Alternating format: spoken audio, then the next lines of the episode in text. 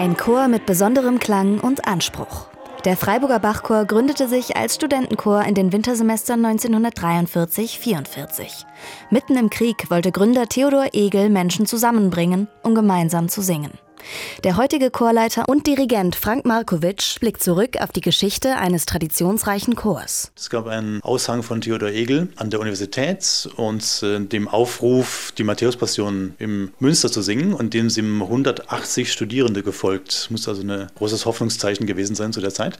Und dann gab es eben 44 noch im unzerbombten Freiburg diese Aufführung, die irgendwie legendär gewesen sein muss. Also insgesamt strömten 7000 Leute waren da insgesamt und es musste wiederholt werden in der damaligen Stadthalle und so weiter. Also wirklich eine ganz große Geschichte. Seit letztem Jahr leitet Markovic nun den Bachchor.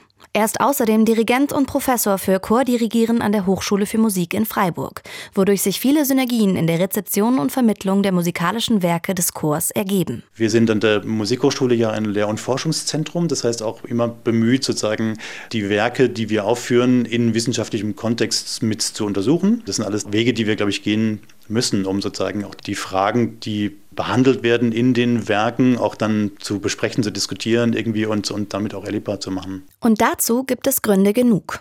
Der Bachchor führt anlässlich seines Geburtstags traditionell wieder die Matthäus-Passion auf und bietet damit immer wieder neue Interpretationsmöglichkeiten, wie Markovic findet. Das Werk ist auch deswegen so aktuell, weil es natürlich spricht von einem Menschen, der in eine Intrige gerät und dann gesellschaftlich vernichtet wird.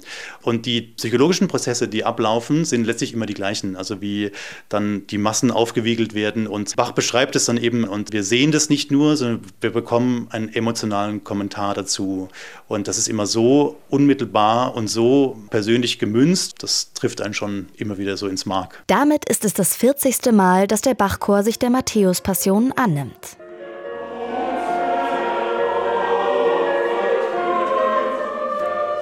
Die zwei einzigen vollständig überlieferten Passionen Bachs, die Matthäus und die Johannespassion, singt der Chor jährlich immer im Wechsel.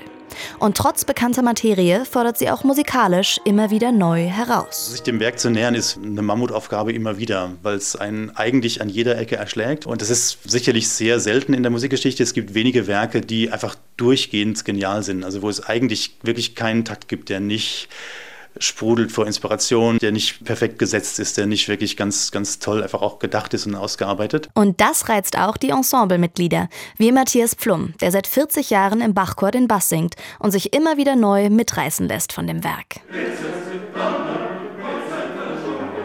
Es ist jedes Mal was Neues, toll.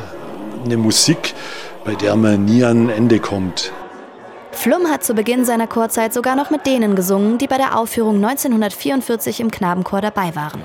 Inzwischen ist der Chor aber alterstechnisch eher durchmischt, erzählt Tatjana Lörscher, zu der eine Altstimme des Chors gehört. Was ich auch sehr schön finde, dass einfach alle Generationen zusammenkommen und auch alle, also Studenten genauso wie verschiedene Berufe und jeder macht was anderes und dass man sich dann aber in der Musik so einig ist. Das finde ich so schön, weil ich denke mal, das kennt man aus dem Fußball, alle sind im Stadion, da sind alle gleich und irgendwie ist das im Chor auch so. So bringt der Bachchor noch immer in einzigartiger Weise Menschen zusammen. Und das klingt aus jeder Harmonie.